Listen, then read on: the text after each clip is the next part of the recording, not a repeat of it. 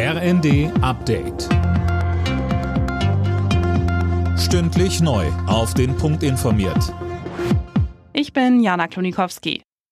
Russland drosselt seine Gaslieferungen nach Deutschland noch einmal. Von heute an sollen nur noch maximal 67 Millionen Kubikmeter Gas am Tag durch die Pipeline Nord Stream 1 gepumpt werden.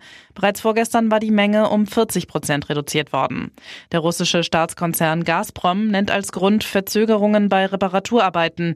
Dazu sagte der Chef der Bundesnetzagentur Klaus Müller im Zweiten. Ich glaube, dass Russland hier eine sehr bewusste Strategie fährt, um den Preis hoch zu halten oder sogar hoch zu treiben. Wir wissen, dass Russland an sehr, sehr hohen Preisen verdient. Wir sehen keine Rechtfertigung für diese Reduzierung durch die technischen Probleme, die es hier angeblich geben soll. Im Kampf gegen die hohe Inflation setzt die US-Notenbank Fed auf die stärkste Leitzinserhöhung seit knapp drei Jahrzehnten. Der Leitzins wird um 0,75 Prozentpunkte angehoben. Grund sind die gestiegenen Verbraucherpreise. Die Inflation in den USA lag zuletzt bei 8,6 Prozent.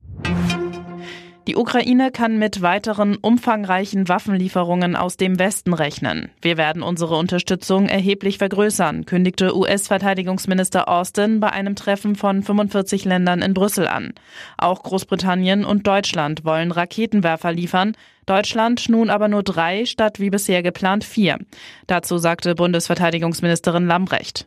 Ich bin damit mit dieser Abgabe an die Grenze gegangen, was ich leisten kann, um nicht zu gefährden, dass wir die Landes- und Bündnisverteidigung als Bundeswehr nicht mehr gewährleisten können.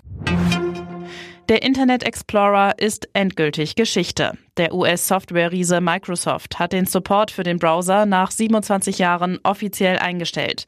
War der Explorer vor 20 Jahren noch Marktführer, galt er zuletzt als langsam und problemanfällig. Alle Nachrichten auf rnd.de